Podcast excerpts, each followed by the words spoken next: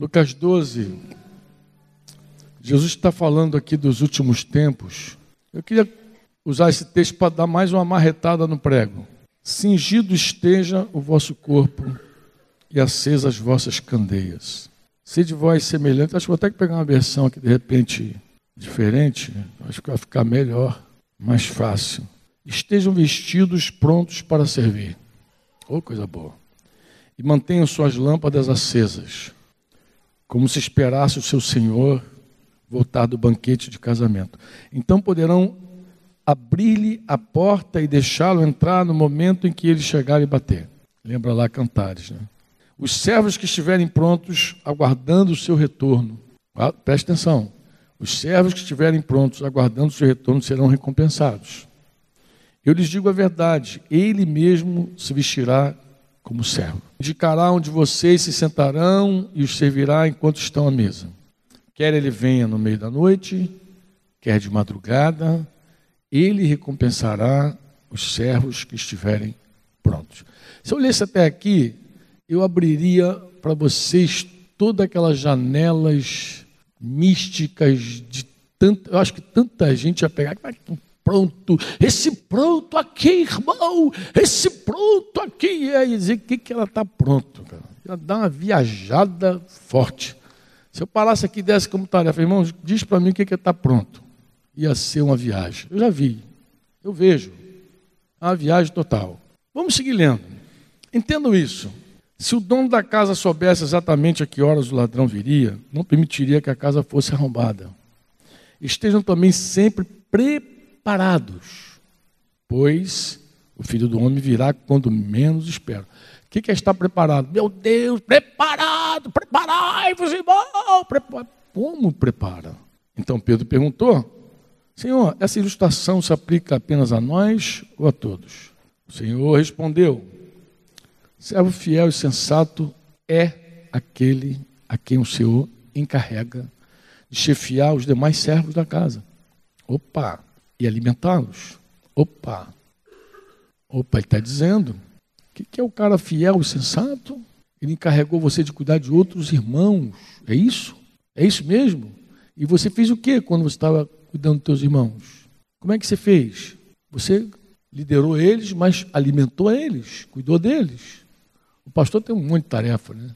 Alimentar. Então, bem, se o senhor voltar e constatar que seu servo fez um bom trabalho, Agora a parábola vai desfazer toda. Ele vai, vai, vai parar daquele misticismo todo, daquele negócio todo atrás do véu. Uh, parar com tudo e ir para real. Pé no chão. Jesus é pé no chão, cara. Se liga, Jesus é pé no chão. Se o Senhor voltar e constatar que seu servo fez um bom trabalho, eu lhes digo a verdade. Ele colocará todos os seus bens sob o cuidado de, desse, desse servo. O que acontecerá, porém, se o servo pensar: meu senhor não voltará tão cedo? E fazer o quê? Passar, começar o quê? A espancar os outros. Os outros servem. E, e mais o quê? Comer e a beber e se. Tu sabe que quando eu li esse texto para o Novo Convertido, eu achava que isso aqui não podia ser, porque crente nem bebia naquela época. Mas agora quem quentalhada mete o, cara no copo. Então, para aqueles anos nem servia. Eu, eu ficava confuso. Eu falei, mas se o crente não bebe, como é que o cara vai comer, beber, se embriagar? Aí tem crente se embriagando para tudo que é lado. Quentalhada descobriu que um vinhozinho, vinhozinho só, começa a se alimentar, a se embriagar. O que acontecerá, porém, se o servo pensar: Meu senhor não voltará bem, o senhor desse servo voltará em dia em que não se espera, em hora que não se conhece, cortará o servo ao meio e dará o mesmo destino dos incrédulos. O servo que conhece a vontade do seu senhor e não se prepara, olha a importância da vontade de Deus, amado. O servo que conhece a vontade do seu Senhor e não se prepara, nem segue as instruções dele, será duramente castigado. Diz que esse cara vai ser menos, vai, vai ser mais castigado do que o cara que não sabe a vontade. Mas aquele que não a conhece, cara ignorante da vontade, e faz algo errado, será castigado com menos severidade. Menos severidade. A quem muito foi dado, muito que será pedido, e a quem muito foi confiado, ainda mais será exigido. Quando você lê tudo e não fica só nos gravitantes, você entende o que Jesus está falando. E você vê também a importância de obedecer, de fazer a vontade do Senhor. Tu vê a importância. Se eu deixasse vocês lá dizendo, mas o servo tem que se preparar, eu inventasse trocentos milhões de coisas para você entender o que é estar preparado, eu podia até dizer de dízimo, oferta, meter um monte de coisa na, na, na parada do Parangolé aí, mas Jesus vai estar dizendo simplesmente do cuidado que você tem que ter com os irmãos, com aqueles que foram confiados a você. Zelo com eles. Eu, eu, eu falo, eu falo de vez em quando com os irmãos lá em Curitiba, eles acham graça, que eu sou mais vovô também, eles têm que rir de mim, né? Eu digo, irmãos, se nós crescemos de verdade, que vamos prestar conta das ovelhas, nossa vida seria outra. É que a gente, no fundo, a gente não crê que vai sentar com Jesus e prestar conta de cada um. Inclusive, a gente vai pensar em milhões. A gente vai pensar em ter milhões de discípulos. Vai pensar seriamente. Estão todos bem cuidados, todo mundo bem alimentado, está todo mundo suprido na palavra, mergulhado na palavra, está realmente cheio da palavra. A gente vai pensar seriamente. Bem, nós fechamos aqui que a obra de Deus é crer em Cristo. Você diz amém ou não? E Jesus se alimenta de duas coisas: fazer a vontade do Pai e realizar a obra. Ponto. Não tem que inventar mais nada, essa é comida sólida. Jesus diz que quem toma leite, o texto de Hebreus 5 que ele me entregou ali depois, o que toma leite, ele não está experimentado na palavra da justiça. Hebreus 5 diz não tem prática. O adulto são aqueles que têm suas faculdades exercitadas pela prática, como outro irmão lembrou ali de Hebreus capítulo 5. Tudo tem Hebreus capítulo 5 ali. Então tu vê que a prática define o adulto. E a falta de prática define a criança. Isso para que vocês entendam assim, irmãos. Isso eu, eu já falei para aqueles irmãos que estão aqui há sete dias, mas eu vou falar com vocês que estão aqui hoje assim. Todo drama da nossa vida se resume nisso que eu vou te falar. Existem três tipos de homens no mundo, três só. Não tem nem mais, tem três. O homem natural, o homem carnal e o homem espiritual. São três tipos. O homem natural. Quem é o homem natural? O homem natural é o homem que não nasceu de novo. É o homem que está no Egito ainda, o homem que não entende as coisas espirituais, diz Paulo. Se você sentar com um cara natural e tentar falar com ele das coisas do Senhor, ele não vai entender, porque ele não entende, ele não, ele não consegue discernir as coisas espirituais, ele não nasceu, ele não provou do Espírito, ele, você tem que ter um, você tem que proclamar para ele os fatos, porque o Evangelho são fatos que os, que os evangelistas testemunharam, escreveram, e tem que testemunhar dos fatos que Deus falou sobre Jesus, que nós cremos segundo as Escrituras. Mas até que ele creia e nasça de novo, ele é um homem natural. Quando ele se converte, é um novo convertido, ele é um homem carnal, diz a Bíblia. Ele é uma criança em Cristo, nasceu de novo. Por que, que ele é carnal, Franco? Mas por que, que ele é carnal? Ele é um novo convertido. Não, ele é carnal porque ele ainda não sabe confiar em Deus plenamente. Ele não conhece Deus para confiar toda a vida a Deus. Então ele é um homem carnal ainda. Ele ainda se alimenta, ele ainda se alimenta de muitas coisas da carne. Ele confia no conselho do ímpio, ele senta às vezes na roda do escarnecedor. Daí o discipulado é um trabalho para tirar esse cara do deserto e levar ele para a terra prometida. O homem no deserto é um homem carnal, dando volta lá, hora está hora tá perto de Canaã, hora está perto do Egito, está com saudade do mundo, aquele, aquela trabalheira que é lidar com a pessoa imatura, que não pratica, que não obedece a palavra de Deus, está ali. Isso pode levar anos, infelizmente pode levar anos. Tu pode ter um crente da igreja de 20 anos e ser carnal.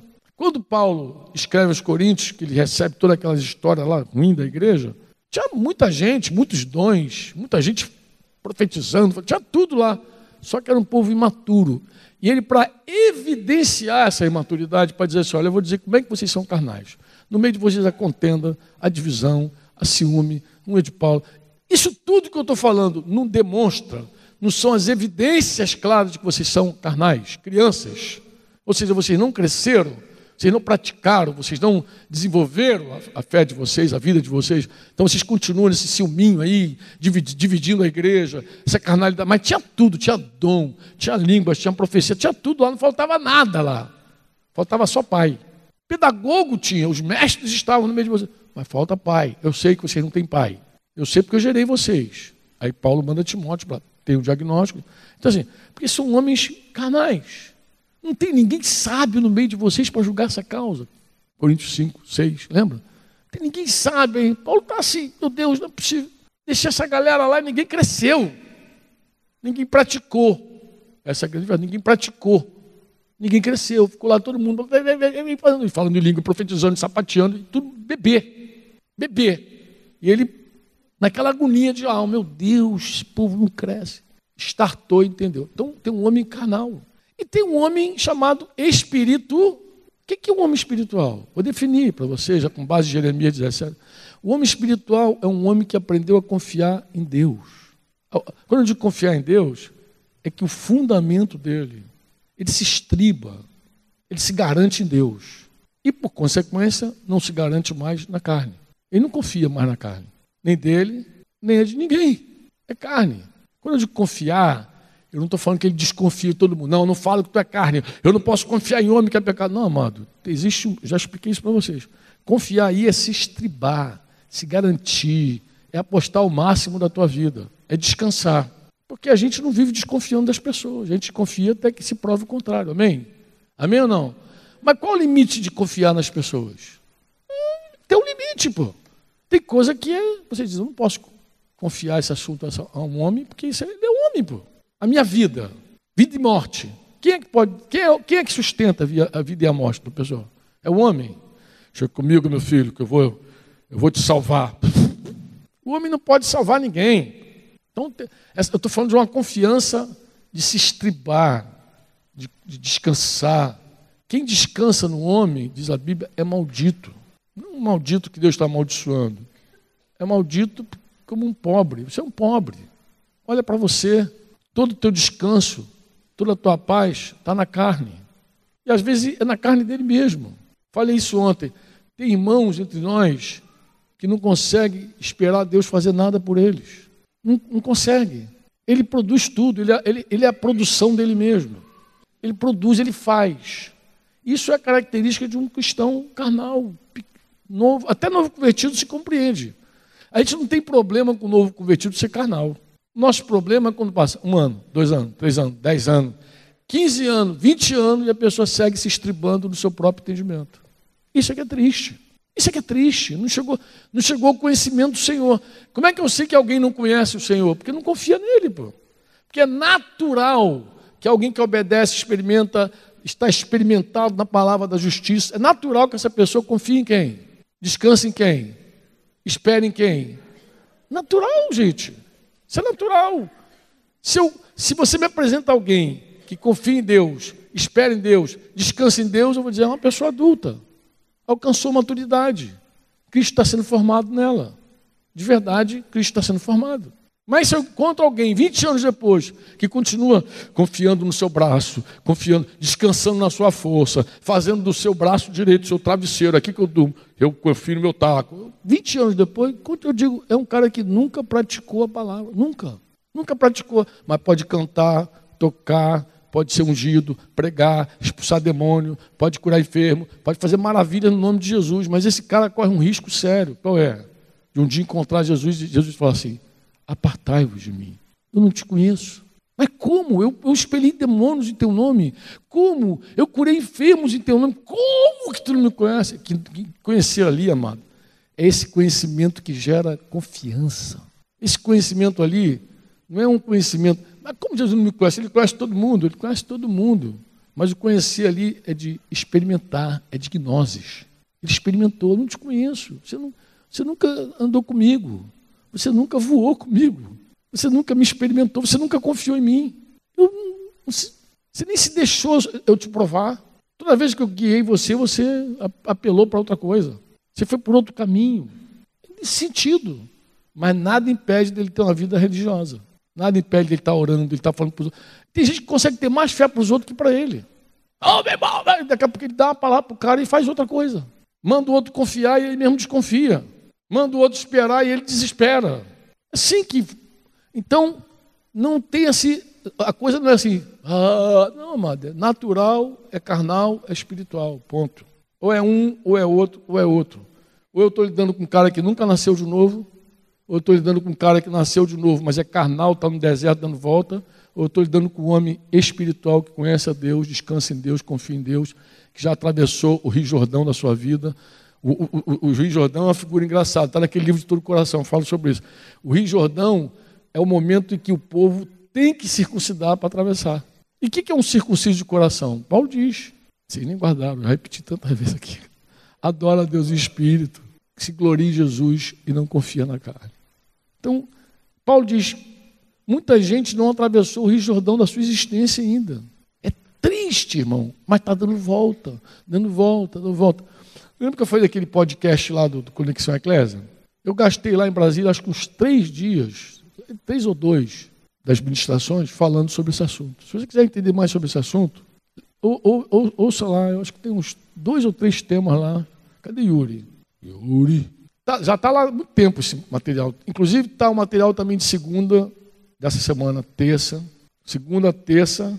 Não, de, de carnaval você tem que ir lá atrás pegar. Retiro de carnaval. Podcast, irmão. É um, é um aplicativo que você tem no teu celular que é como se fosse um rádio. Você caça lá, por exemplo, Spotify. Spotify tu coloca lá, Conexão Eclésia. Vai aparecer o Conexão Eclésia, aí coloca seguir, assinar, tu plipa, assina, e ali tu passa a ter, ouvir todas as mensagens que, estão lá. Podcast também tem outro lá, o cara tem iPhone, o iPhone tem um. Também tem, tem Spotify para iPhone, mas tem, tem outro. Um agregador desse aí de, de podcast tem, o iPhone já tem o próprio dele, tu coloca lá, conexão Eclésia, pum, assina. E aí tu ouve no carro, ouve no banheiro, ouve caminhando, ouve. Então, mas esse assunto eu me dediquei a falar sobre ele. Esse assunto especificamente, qual é? Do homem natural, do homem carnal, do homem espiritual. Não, podcast tudo de graça. Você assina tudo de graça, não paga nada. Se o cara for assinante de um negócio desse aí e não paga, tu pode seguir Tu pode seguir tranquilamente lá o Conexão Atlético, não tem, não tem custo nenhum, é custo zero. Bem, dito essas coisas, irmãos, se a obra é que creio em Cristo, essa é a obra ou não? Sim ou não? Amém? Creio em Cristo, precisa crer. Alguém fala assim, mas Franco, se a obra é crer em Cristo, a hora que o cara se converteu, acabou tudo. Não, porque crer em Cristo é um desenvolvimento, é um, é um processo grande. Você, você trabalha para o cara crer em Cristo nascer de novo, crer em Cristo e que Cristo cresça nele. Paulo falou isso aos filipenses, que isso inclusive era fruto, que Cristo em vós seja desenvolvido, que ele cresça. A fé desenvolve, a fé cresce. E a fé cresce, você trabalha para que isso também. Você, tudo isso é obra de Deus. Você, você trabalha ganhando pessoas e você trabalha edificando pessoas. O nome já diz ganhar. É, quando você vai lá e pega um tijolo lá fora, traz para cá, você está trabalhando, mas quando você está colocando na parede, edificando, você está trabalhando também, é obra de Deus. O, o, trabalho não é nem diferente, é o mesmo. Qual é? Levar as pessoas a confiarem, crerem em Jesus todos os dias, mais e mais. Esse é o nosso trabalho. Repetitivo, muita gente pode achar, pô, mas cara, é, é cansativo. É, mas é essa obra e, e tem recompensa maravilhosa. Porque, porque você vê você tem alegria de ver o incrédulo se converter? Muita. Tem ou não tem? Tem ou não tem quando um pecador se arrepende? Se alegra ou não se alegra? E você se alegra também quando tu vê um bebê, daqui a pouquinho um, um adolescente, daqui a pouquinho um jovem, no Senhor. Você tem essa alegria de ver que alguém foi edificado, foi construído por meio da tua vida. Quer dizer, eu, eu, tra eu trabalhei. Você tem alegria quando planta, tem alegria quando rega. Porque o fruto vem se você não desfalecer, óbvio. Né? Se não desfalecermos, disse Galatas 6. Mas alguém pode perguntar assim, Franco, como é que alguém pode chegar a crer em Jesus Cristo? Como é que alguém crê em Jesus? E a palavra Romanos 10 diz muito facilmente: todo aquele que invocar o nome do Senhor, 10, 13, 15, invocar o nome do Senhor será salvo. Invocar não é dizer Senhor, Senhor. Invocar e dizer são duas palavras distintas. Dizer ali de Mateus 7 é repetir igual o papagaio, igual o aluno fala, não, Jesus, Senhor, Senhor, Senhor. Confessar é uma revelação profunda do coração, é uma homologação. Confessa quem homologa, quem viu. Então você vê e confessa. Confissão não é um autoexame que você fez, descobriu o pecado em você e colocou para fora. Isso não é confissão. Confissão é quando a luz de Deus raia no teu coração e você vê tua miséria. Isso é confissão. Confissão é dizer assim, Deus mostrou o meu pecado. E eu concordo, pequei. Confissão é aquele confronto de Natan com Davi, puf, e Deus mostrou e ele diz, pequei. Homologuei. Homologuei. Ele nem tinha visto o pecado dele. Mas aí, não foi uma autoanálise, ele não ficou sentando. Não, deixa Deus mostrar. Sonda-me. Amém? Inclusive, outra coisa que eu não gosto é quando você está conversando com o irmão, eu não gosto, eu acho isso perigoso. Quando você está conversando com alguém que você vê claramente que a pessoa tem dificuldade de ter perdoado, de perdão, e você fala, e a pessoa diz, não, está tudo bem, já fiz aqui o um exame, aqui eu não tô, já perdoei. E às vezes está passando uma moeda, às vezes está na mão do atormentador e diz, já, já perdoei. Cara, como? Quando a gente chegou à conclusão disso? Faz o seguinte, não conclua isso não. Não deixe alguém dizer, nem dizer para você. Faz o seguinte, vai para Deus como o salmista disse, Senhor, tu me sondas. Tu me... Senhor, vê se há em mim algum caminho mau. Senhor, vê se eu perdoei de fato. Estou aqui todo atormentado, estou aqui todo atribulado. Estou aqui tomando tarja preta, estou aqui com câncer, uma causa. Será que esse câncer é, é a falta do meu perdão? O que, que é? Qual, qual, é o caso? Qual é o problema? Eu lembro de estar orando para uma mulher com a Alzira. A Alzira me levou. Na verdade, eu que levei a Alzira. A Alzira tem um testemunho de cura de câncer espetacular. Levei a Alzira lá em Realengo, terra de Modesto. Eu lembro, irmãos, desse dia o pastor pediu para a gente ir lá e orar por ela. E eu, quando eu fui orar pela mulher que estava com câncer lá, agonizando, morrendo, que eu fui orar, o Espírito Santo me travou e disse: Não fala nada, não ora. Ele como, me deu um gelo, me deu um medo, me deu um terror. E o Espírito Santo falou: O câncer que está consumindo ela não é esse. E aí eu falei: falei, Olha, eu não vou orar por você. Aí todo mundo no quarto esperando pai, pastor, todo mundo, um monte de irmão. Eu não vou orar por você. Regalou os olhos, eu não vou orar. Porque Deus me falou que o câncer que está te matando não é esse. Ela começou a chorar. É, Deus me falou, você não perdoa. Não sabia quem, mas ela chorou, chorou, chorou, chorou e falou assim: não perdoa mesmo. Não vou perdoar. Eu vou orar por você, mas vou orar para Deus quebrantar você, mudar teu coração e você perdoar. Não vou orar pelo teu câncer, vou orar pelo teu verdadeiro câncer. Imagina tu falar isso com uma mulher de, morrendo de câncer. Não, não vou... Mas saia justa que Deus coloca a gente, né? Que a gente quer, quer morrer depois, né, moderno? Quer estar tá lá. Meu Deus, como. Quer, não, tem, quer morrer, porque tem coisa que a gente não quer estar. Tá? Não, o Senhor me tira desse negócio. Dessa... Eu tenho, Deus coloca você de fala. E você fica, misericórdia, Senhor. O que, que eu vim fazer aqui? Tu fica perguntando a Deus. Mas aí falei. Falei sobre que ela morreu. Passaram-se os anos. Estou lá em casa e a nossa irmã, que faleceu recente, Liane Maron, irmã de Rafael, estava fazendo fisioterapia ali em Alego. A Simons, que ela estudava na Castelo Branco. Oi? Castelo, lá na Castelo. E aí estava fazendo fisioterapia na Castelo e ela. Os irmãos sempre foram ensinados, sempre foram ensinados a pregar e a batizar e fazer discípulo. Nunca, nunca ficaram puxando a gente para nada. E ela me ligou e falou: Franco, eu não sei qual é a minha obrigação aqui na faculdade. É pregar, é batizar, é ensinar, é enviar. Eu sei que esse é meu trabalho. Essa é a obra. Eu tenho que fazer. Mas eu estava aqui orando por um aluno aqui e o Espírito Santo falou comigo claramente para levar essa aluna até você.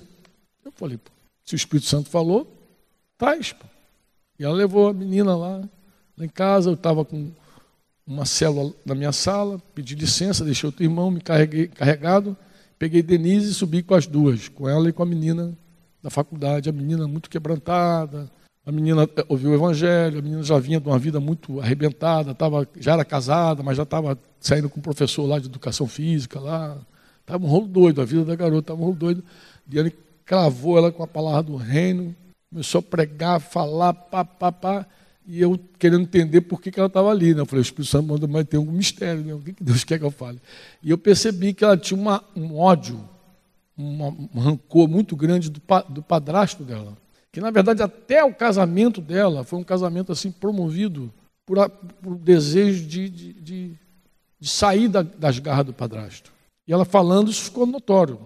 E eu, então, comecei a falar com ela da importância de perdoar esse cara, e aí o que, que eu aproveitei e fiz? Me lembrei do testemunho da mulher do câncer. Me lembrei do testemunho da mulher do câncer e já comecei a dar o testemunho da mulher do câncer para ela. Inclusive, deixa eu te falar uma coisa aqui perto tal. Fui orar para uma mulher que a mulher teve consciência de que não perdoava, estava morrendo, mas ela disse: não perdoo, não perdoo, não perdoo, e ponto. E eu sei, sei que alguns dias depois ela morreu. E a menina começou a chorar muito. Eu falei: a palavra acertou ela. Então eu queria eu queria que a, a, a, a Liane levar aquela menina lá em casa era por conta dessa palavra. Eu queria, falei, missão cumprida. Mas aí não, amados. A menina começou a chorar muito. E ela falou assim: Você lembra bem dessa mulher? Eu falei, eu tinha uma vaga memória. Eu falei, eu tenho. Ela, o que, que você lembra dela? Eu falei, eu lembro que ela tinha acabado de ter um neném, e estava complicado, ela não conseguia amamentar o neném, porque estava com câncer, morrendo de câncer, então uma tragédia muito dolorosa, muito difícil, tal, tal, tal. Mas você, que você lembra, amor? Não, eu lembro que ela estava na casa do pai dela, e ela era casada pela segunda vez. E mais o que que tu lembra? Eu falei, não tem. Você não lembra que tinha uma garotinha na casa? Não, eu falei, tinha uma garotinha. Eu falei, essa garotinha sou eu, aquela mulher é minha mãe. Vou contar o drama dela. Olha que drama, amados. Por que, que aquela mulher não perdoava o pai? E o problema daquela mulher era com o pai dela. Por quê? Vou explicar. Porque ela era crente, se divorciou do marido e casou com outro cara e o pai foi contra. Eu sou contra esse casamento. Ela amargou com o pai, não perdoava o pai pelo pai não ter apoiado ela o segundo casamento. Ela tinha uma filha do primeiro casamento, que era essa menina. Ela ficou grávida desse cara e teve câncer e estava aquele quadro que eu encontrei lá, e, e, o pai acudindo, o pai socorrendo, mas ela odiava o pai, não queria saber do pai. Esse era o quadro. O que aconteceu com essa mulher? É a filha contando. Que dias depois ela foi cheia do Espírito Santo. Começou a falar em línguas, foi batizar, que ela não tinha provado o batismo do Espírito Santo. E nesse processo ela perdoou o pai e morreu. A filha contando. Só que o padrasto, esse cara da história, tinha a guarda dos filhos, tanto do bebê quanto da garota. E levou os dois. E logo que ela ficou mocinha, o que, que o cara começou a querer fazer? Abusar dela. Então esse era o quadro. E por que, que ela sai da casa do padrasto para casar? Para sair de quê? Dos assédios, dos abusos, dos apertos. Esse é o quadro. E aí a gente pode entender tudo, ouvir tudo, identificado e tal. Nós não devemos confiar na nossa autoanálise. Nós temos um Deus que nos sonda e nos conhece. Eu falei isso ontem para vocês. A gente não tem que ficar passando escânia na gente. Deus revela os nossos pecados.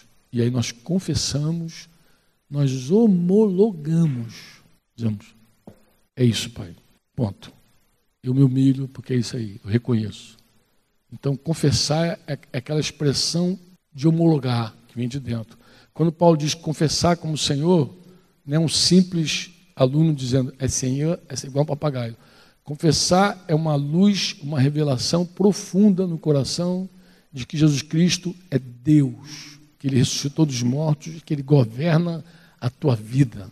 E quem não tem essa revelação não sabe o que eu estou falando.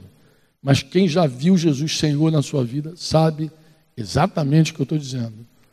Um dia, todo joelho vai se dobrar e toda língua vai confessar que Jesus Cristo é o Senhor. Um dia vão confessar porque vão vê-lo. Oxalá todos nós pudéssemos ver agora, iluminados pela luz do Espírito Santo, enxergar quem de fato Ele é confessar que Ele é o Senhor para a glória de Deus Pai. Amém?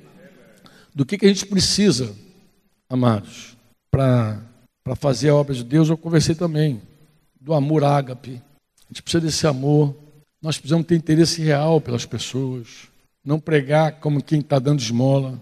O que é pregar para dando esmola? Pregar, pregar dando esmola é quando você quer se ver livre do cara. Porque tem duas maneiras de a gente se ver livre: dizer que não tem e dizer toma. Aí está livre do mendigo. Às vezes a gente prega assim quase que para lavar as mãos. Mas a gente precisa ter interesse real pelas pessoas. O melhor vendedor não é o que sabe falar. O melhor vendedor é o que olha para o cliente e se interessa pelo cliente e busca um jeito de ajudar o cliente. Esse é o melhor vendedor. Ele se conecta com a pessoa num nível diferente. E o próprio cliente lá, o cara que vai comprar, sabe, o consumidor sabe, que aquela pessoa está tratando ele de um jeito diferente.